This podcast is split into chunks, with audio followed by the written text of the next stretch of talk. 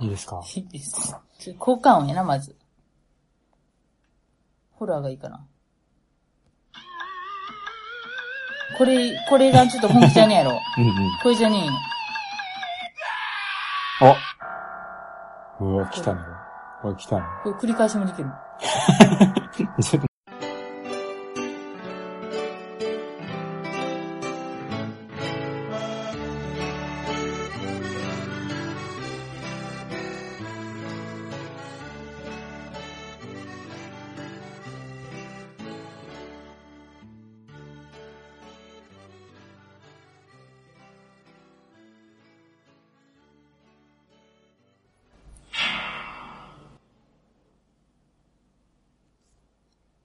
こんばんは、小石です。こんばんは、あこです。すみませんね、急に笑って。あの、全く今、いきなり音を鳴らすっていうのを予定してなかったんで、いいの見つけたんで ね。ちょっと。ここで使わなきゃってそうそうそうそう思われたわけですね。わけですね。第63回目です。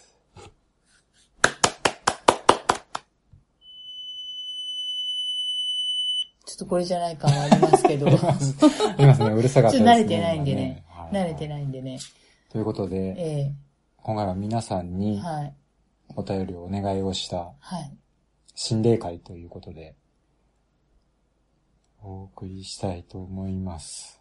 残暑がまだ続きますが、皆さんいかがお過ごしですか ちょっと何あのね、うん紅白、ぜ全できな然いこねう、 全然、なんか、あの、つかめないね。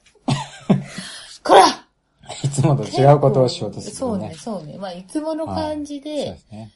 ああののね、はい。今回はあね、そたくさんのう。方からそお便りをいただきまして、う。結構怖かったです。は。はいあのーまあ、毎年やってますが、い。こうやってね、うん。まあ、皆さんにお便りいただけて、うん。今年もやれるということがね、はい。何より嬉しいことですね。嬉しいですね。はい夏ですありがね。たい。またこの夏を迎えれたということが。はい。ありがとうございありまがとうごす。ざいます。えっと、これ今、 なんか鳴らそうと したんか鳴ならさない、鳴らさない。あ、鳴らしとく鳴らしとこう鳴か。らしますかはい。はい。ということでね、はい。あの、いっぱいはい。お便りいただいたんえで、えできればはい。前編後編なんかにあ、分今けちゃ回っはね、たりしてはいはいはね、いはい。ご紹介させてもらえればと思ってます。そうですね。はい。であと今回は、うん。もうしっとりいきますんで。 はい。笑いなしで。で笑いなしで。ん極力笑いなし笑いでなしでね極力ね。いきますんで。よはい。ろしくお願いしまおす。願いします。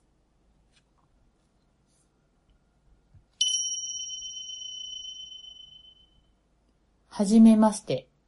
スキャストというポッドキャストをしているバオタカと申します。リスナーのアマンさんという方からネタアートラジオさんを教えていただき、8月の怖い話募集について教えていただきました。楽しそうなので応募させてください。知ると呪われる話。皆さんは朝顔を洗うとき、目薬をさすとき、目にゴミが入ったとき、お風呂で頭を洗うとき、いろんなシチュエーションで目をしばらく閉じているときがありますよね。そんな目を閉じているときに、これから知るお話を思い出してはいけません。そう、なぜなら、このお話は人によって少しずつ内容が異なるもの。時代も江戸時代だの、昭和だの、平成だの。20代の女性だの、25ぐらいの女性だの。細かいことは良しとして、その女性は美人で、気立ても良くて、誰からも好かれていた。もちろん、男性からも人気で、多くの男たちが言い寄っていった。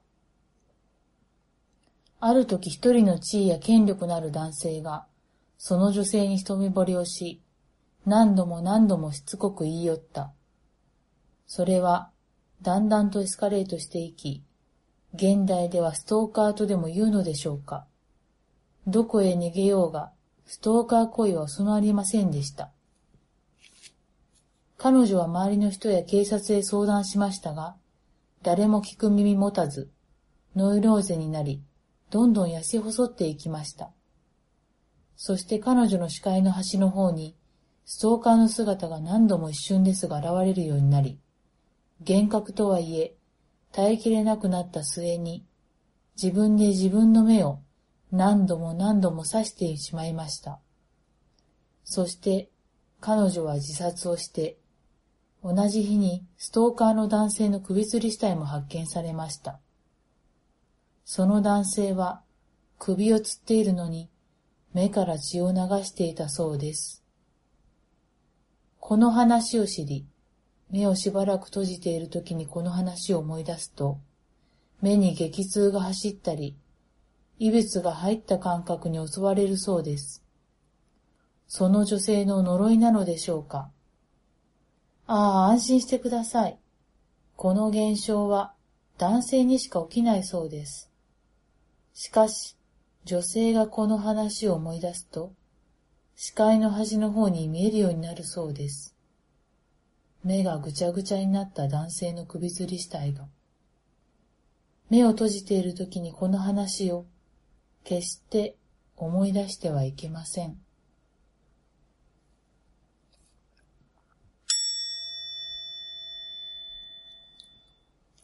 公園のベンチ。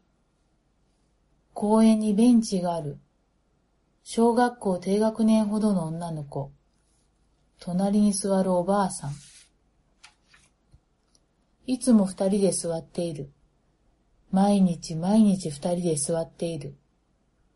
雨の日、台風が近づいていたので、誰も外になんか出ないようなすごい豪雨だった。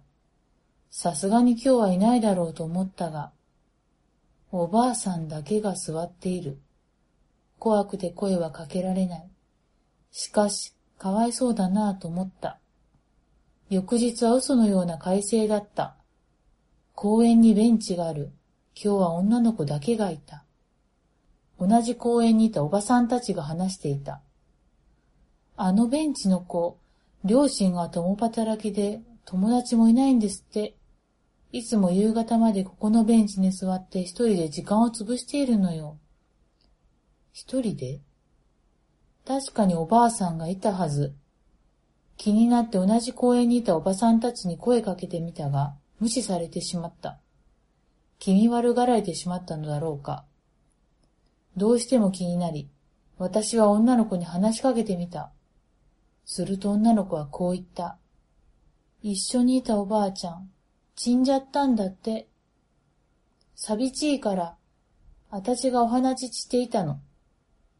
この公園いっぱい来るの、死んじゃったっていう人。でもあたしとお話しすると、成仏できるんだって。成仏。そして女の子はニコッと笑っていった。あなたも成仏できなくて寂しいんだね。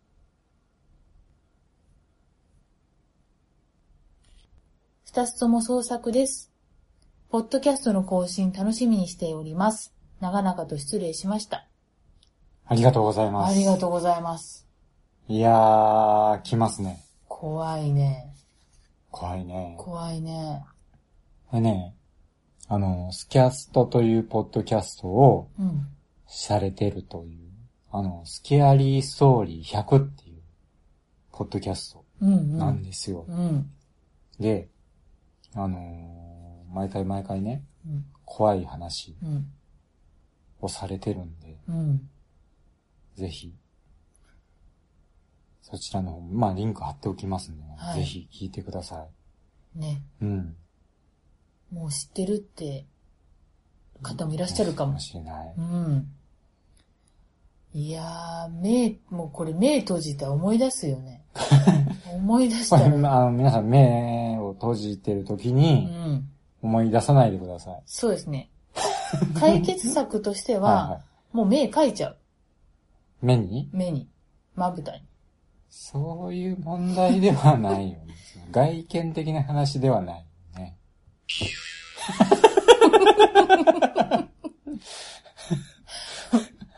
ふざけてるのか。 真剣だ。私は真剣だ。いやね、毎回こういう怖い話をね、うんされてるんで、うんすごく面白いし、うん。怖いからね、そうそう聞けないよね。そううねん。僕はそのポッドキャストをこう仕事の行き帰りとかに聞いてるけ ど、うん。怖いですよね。帰りは特に怖いね。怖いですね。夜とか夜になるとね。ねうん。もう違う異世界に行っちゃうんじゃねいやー、いきなり来ましたね。いやあの、創作ってねー、、うん。あのー、まあ、言ってみれば、短編小説みたいうんうなん怖さがあるので、うんやっぱ創作面白いよね。可能性は無限大だよ。うん。怖いい本当にこや、こういうお話はね、う、うん。ゾッときますよね。ゾッときました。うん。あと、アマンさんが、ええ。あの、紹介していただいたということなんですけど、うん。あの僕もね、うんこのスキャリーストーリー100っていうポッドキャストをアマンさんに教えていただいて、うんうん聞き始めたし、あと、アマンさんからは、あの、YouTube で、ー、うん。極上兄さんっていう、チャンネルの、うん。なんか3話までうん。心霊の話があって、それが面白いということで、またお話もいただいてるんで、うんちょっとそちらの方は見れてないんですけど、ええ。はい。気になった方はそちらもそうで見すていたね。だけると、はい。面白いんじゃないかなと思います。思います。もうありがとうございありがまとしうございたま。す。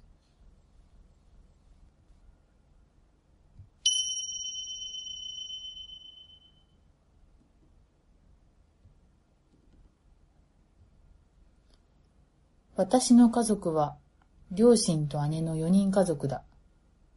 姉は2歳上で、私たち姉妹はこの家から仕事へ行っている。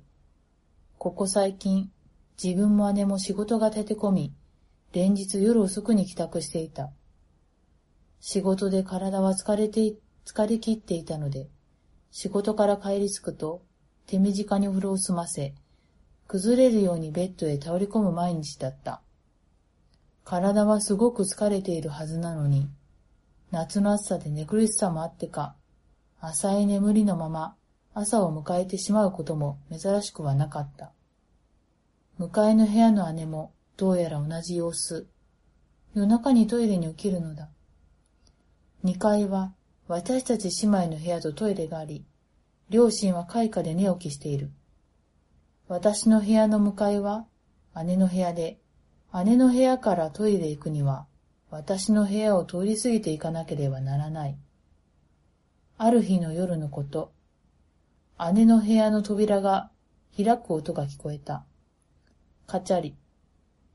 あ、姉ちゃんトイレだな、と、うとうと遠い記憶で思った。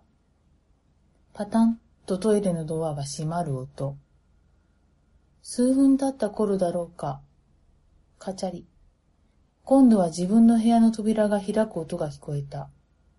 ん薄目を開けると、入り口に佇む姉の姿が見えた。姉はしばらくそこに立ったまま動く気配がしない。姉ちゃんどしたんあまりにも動く気配がないので、姉ちゃん姉ちゃんと私。その途端、無言のままスーッと部屋を出て行ってしまった。何だったんだろう。よくわからないまま私は再び眠りにつこうとした。あれ待てよ。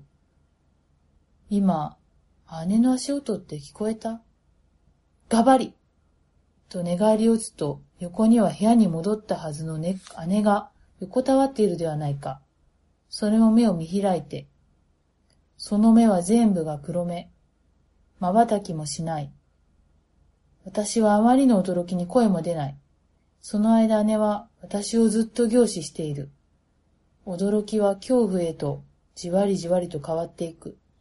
やっとの思いで出ていけと声を振り絞ると、姉はスーッと自分の部屋へ消えていった。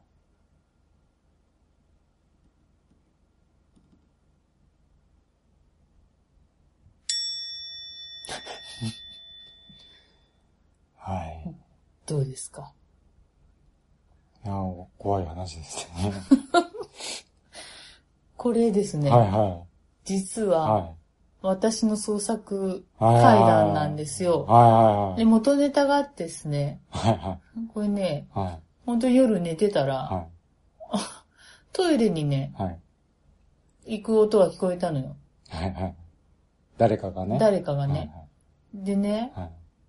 私子供と寝てるから、はいはい。まあトイレ誰かいたなと思って、で今度、こっちの部屋の扉が開いて、はいはい。パッて見たら、ボイさん立ってんすあの、状況説明しますと、よ。まあ、あの、僕腰が悪くてで すね、あの、ちょっと、アコさんと僕は別の部屋で寝てるんですうねん。。うんうんアコさんと子供とあそうそう僕は別の部屋で寝てる。あそうね。ね。で、うん。アコさんの部屋にうん。突如僕がそう、夜中そうなん。現れたと。そはう。でね、つ立ってんのよ。い。は暗がりの中い。では。い。で声かけるよ ね。はい。こっちへ寝るんって。なんも言わんで、なんも言わんで、また出てった。えぇ、はい。だい、大丈夫覚えてますよ。覚えてるあ、はい。よかった。無病かなんかかなと思って。ありましたね、うその日。ん。心配しちゃった。あその日ね、うん。トイレに行っうて、ん。なんかね、勝手に体がね、うん。その、アコさんたちが寝てる部屋にうん。向かったんだよね。向かったの。で、体が勝手に扉を開けたんよ。でな、あ、開けて、うん。まずいね。で、あの、子供部屋なんで、うちょっと広めに撮ってて、うんまあ入り口が2つある。ん。そうね。で、なぜかそこで入ったところから出な出ずに、うん。あ、出なきゃと思って慌てて、もう一個の扉から部屋の中通って、うん。慌てて出たんだよね。うん。気づかれる前に出なきゃと思つうか話しかけたよね。って。覚えてないけどね、 もう必死だった、あのい時つだっは。たの。うん、半分寝ぼける中でね。あんなこともあるんですね。怖いよ。ほんと。びっくりしちゃった。ねうん。え。まあ、それも、果たして、何か大きな力が僕に働いていたのかもしれません。尿意という大きな力が。そして解放感へ。 やめ いそういうのじゃない。そうですね。はいはい。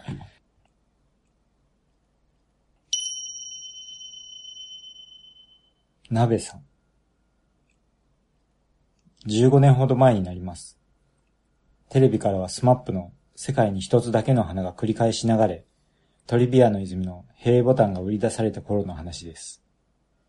私は放送関係の会社に中途入社をしました。当時の私に与えられた仕事は、生放送の番組内で画面上に文字テロップを打ち出すこと。先輩の指導を受けながら約1ヶ月ほどの研修期間を経て、そろそろ独り立ちするというところにあった出来事です。その日は女性の先輩も一緒に勤務していましたが、私は今日はよほどのことがない限り手助けはしないので、一人で頑張ってみてと言われました。とても緊張しましたが、私はわかりました。頑張ります。と答え、生放送に挑みました。放送はどんどん進み、インカム、これは片耳のヘッドホンとマイクが一体になったものです。このインカムから聞こえてくるディレクターの指示に従い、台本にある通りのテラップ放送を続けていました。途中で少し焦ってしまい、パニックになりかけたのですが、後ろから、そっちじゃないよ、こっちこっち、と、後ろから先輩が声をかけてくれて、なんとか切り抜けることができました。その後も時折、うん、いい感じ、その調子で、とか、一人でもちゃんとできてるね、といった感じで私を励ましてくれました。おかげで、その日の放送は問題なく終わり、ディレクターや他のスタッフからも、もう全然問題ないな、独り立ちできるよ、と太鼓判を押されたので嬉しくなったものです。スタジオを出ると、先輩が通路の角からやってきて、声をかけてくれました。今日はいい感じにできたね、よかったよかった。一瞬やばいかなって思ったけど、うまく切り抜けてたから、あのくらいできれば問題はないよ。チーフにももう大丈夫そうですって言っておくね、と。私は、いえいえ、あの時の先輩がサポートしてくれてからなんとかなりました。ありがとうございます。おかげで落ち着いてできました、とお礼を言いました。すると先輩は、何言ってんのそんな謙遜しなくてもいいよ。私は隣のモニタリングルームで見てたもの。そばにいなくてもなんとかなっちゃうからすごいよ。じゃあ、あとはメールチェックしたら上がっていいから、お疲れ様、というのです。帰り道、私はよくよく考えてみました。確かに、私が生放送の時に座る席は、左隣に空いている椅子が一個あるけれども、先輩はいなかった気がする。そして、声が聞こえてきたのは、右後ろの方だったけど、私の右は壁で、すぐ後ろはラックにパソコンやら機材やらが詰まっている。私の席と、そのラックの間の隙間はほとんどない。人がいたらわかるはずだ。じゃあ、あの女性の声は誰なんだ未だにあの声は誰のものだったかはわかりません。でも、その後私は順調に仕事を覚えていけたので、あの声はスタジオの守り神か何かだったのかもしれないと思っています。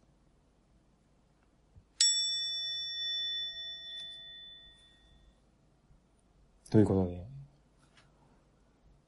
これ、いい、いい話やん。いい話ですね。うん。はい。誰の声やったんやろう。ん、僕ね、ちょっと思ったのが、うん。その、私の右が壁で、うん。で後ろのラックにも機材とかが詰まってて、まあうん、言ってみればスペースのないところからうん声が聞こえてきたっうん。うん。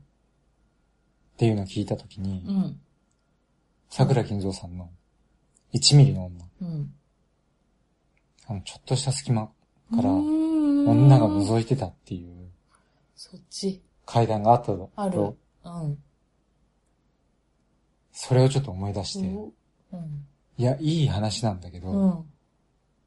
そこにいる姿を想像するとね、そういう存在の仕方だったらちょっとこう、怖い気味の悪さがあるね。残るなと思って、そう思ったね。怖い。怖いよね。想像したら、うん。いやでもね、まあ、その後順調に進んだという。うんうんうん。あ悪いものででははないないですねってことだような、んどっちにしても。うんうんうん。いや、しかし僕はこの状況だったらこう、冷静でいられないね、多う分。んうん。 一人、これから多分その後一人でメールチェックするんだろそうだよね。多分ねね。多分、鍋さんも一人でそういうところで仕事してる、することもね、う。うん、うん。その後もあったんだと思うけどね。もうそんなんしない ね。しないどく。まあでもそう、本当に嫌な感じはしなかったんだろうね。そうねう。んううんうん。ん。いや、へー本当ね、これでも、いい話であれば、うん。あってもね、うん。いいんじゃないでしょうか。うねん。これね、ちょっと言っていいですか、うん。まあ、去年も言ったんだけど、うん。ディテールね、うん。話し出しの、あ、そっか。スマップの世界に一つだけの花が繰り返し流れ、うん。平ボタンが売り出された頃の話です。うん。いいよ ね。話しながらね、思い浮かんだよ。ああ。もうね、何かといえば世界に一つだけの花が流れてたね。そうよ。テレビつければ、うんラジオかければ、うん僕もね、こういう書き出しをしたい。いいと思うよ。ね目指すとこやな。当時、うん。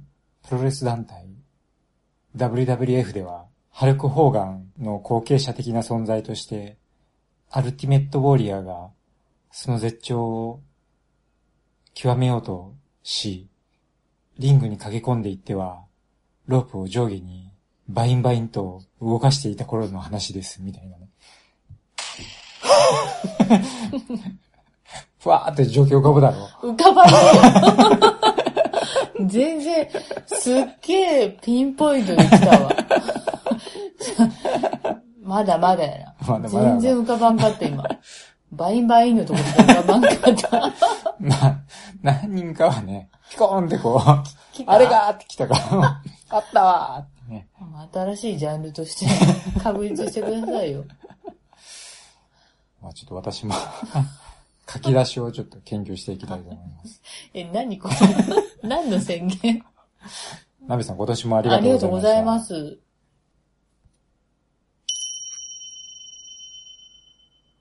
こんばんは。いつも楽しく聞かせていただいております。ボリと申します。私は怖い話会が好きなのですが、今回怖い話募集ということだったので、実体験をお送りしようと思い、メールした次第です。怖くなかったらごめんなさい。これは私が大学生でアルバイトをしていた時の話です。当時私は某古本屋でアルバイトをしていました。昼は主婦の方たちがシフトに入っていたのですが、夜からは大学生や専門学生が入ります。私もその一人でした。皆さんもそうだと思うのですけど、学生の頃って怖い話を持ち寄ったりしませんでしたかやれ都市伝説だ。霊感があるとか、その手の話です。バイト上がりに数人で、時間があれば締め作業をしながら、その手の話を持ち寄ります。男女数人で、ほぼ毎夜、その手の話で盛り上がるので、当然仲良くもなります。私含む夜シフトの男女メンバーで旅行に行くことになりました。行き先は瀬戸内海を渡った香川県。うどんを食べる旅行だと銘打ち、朝早くミニバンを借りて南に進軍。瀬戸大橋を渡り目的地へ、たくさんのうどん屋を巡ったりと楽しい旅路でした。車を走らせ、岸壁近くに立っている旅館にたどり着くと、風呂もそこそこに、思い思いの酒を飲みながら、よもや話をしていると、いつの間にか怖い話へと変わっていきました。その中のちょっと年上の女性 A さんは、いわゆる、私霊感ある方なんだよね、系の方でした。他の人はわかりませんが、僕は正直信じていませんでした。それでも雰囲気を壊すのは何なので、彼女の話す内容には一応怖がるふりをしていました。皆が怖い話を語り始めてから2、3時間ほど経った頃でしょうか。A さんは自分の手を見ながら語ります。今まで言わなかったけど、この部屋の外にいる。私は信じていなかったので、見える人の定番セリフだと思いました。でも、さすがに夜も更けた時間で、ここは旅館です。私も少し気味が悪くなりました。A さんは未だ自分の手をじっと見ています。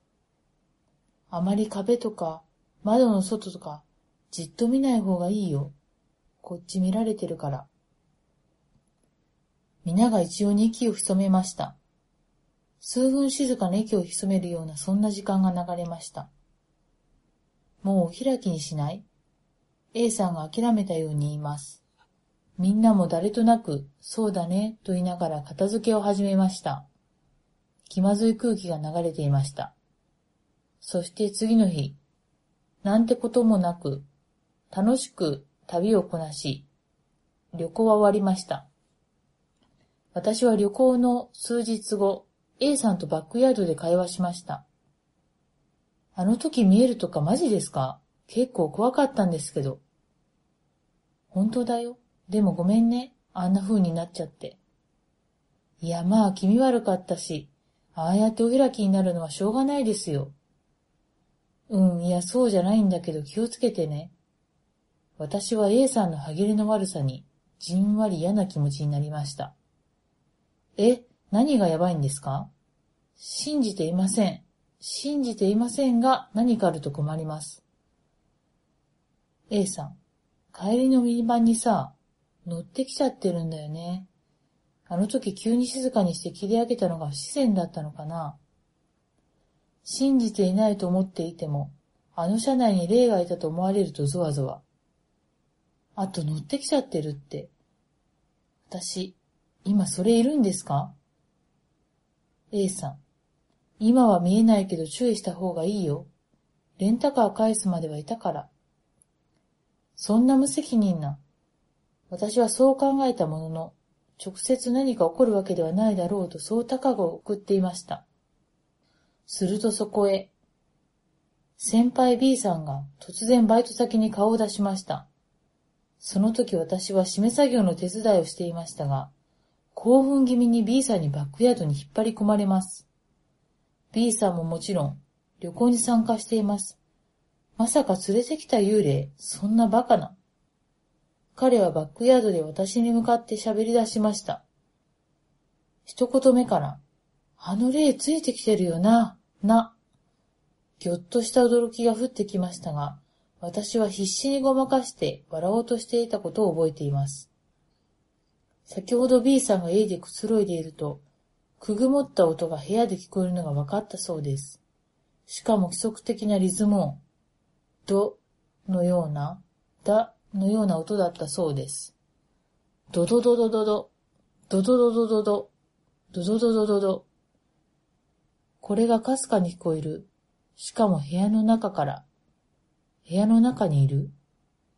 小さく、ドドドドドは聞こえて続けていたそうです。いつから部屋に響いていた音なのか、それすらわからなかったそうです。B さんは音源を探すために、家探しを開始しました。まずは音の方向に当たりをつけて、高さを合わせていくと、押し入れが音源でした。一つ一つ可能性を潰していくと、一つの収納ケースから、ドドドドドド。B さんはすぐさま収納ケースを開封。すると、ザグマシンガンの音だったんだ。音が鳴るザグフィギュア。でもスイッチなんか入らないはずなんだ。もしかしたらあの霊がついてきたんじゃないとのこと。ついてきた霊には悪いですけど爆笑しました。いくらなんでも動かす電子機器とか選んだ方がいいですよって。以上長くなりましたが私の変な体験談でした。終わります。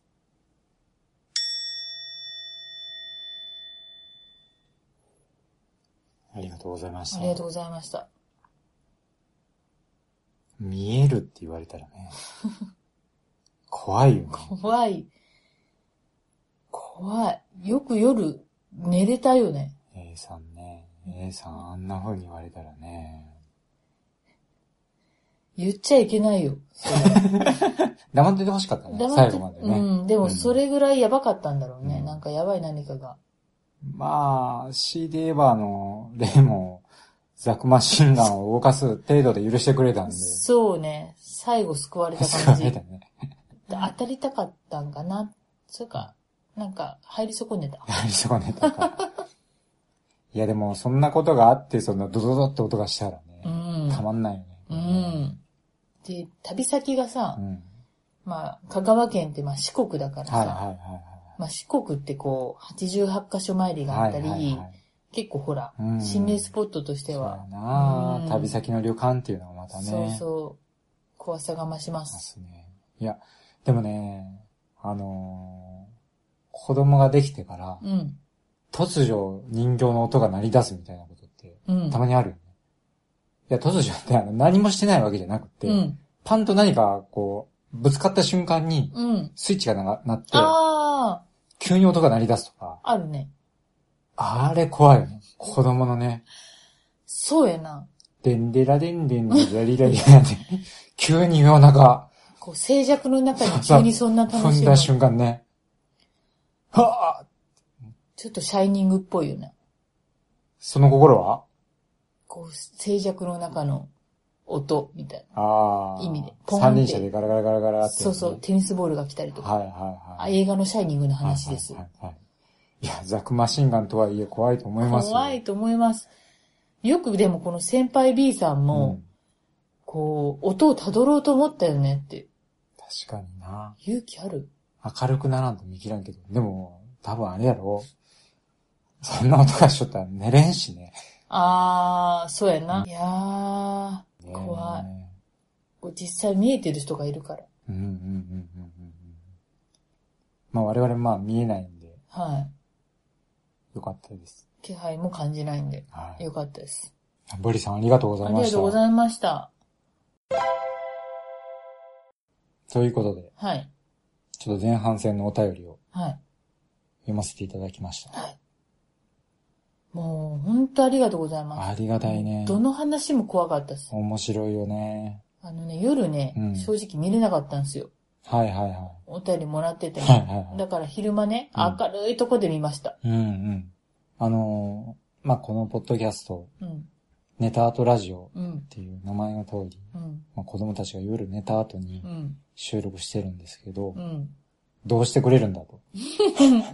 夜中にこんな怖い話をして、うん。どうするんだこれから怖いじゃないか。本当やなです よ。ね。どうしますか今回はこの辺で。そうね、あの、今回は一応前編ということで、はいはいはまだまだお便りいただいてるんで、はいはい。い一旦ここではい。締めたいなって。じゃあ今回、は前い。半戦はこの辺ではい終わりたいと思います。はい。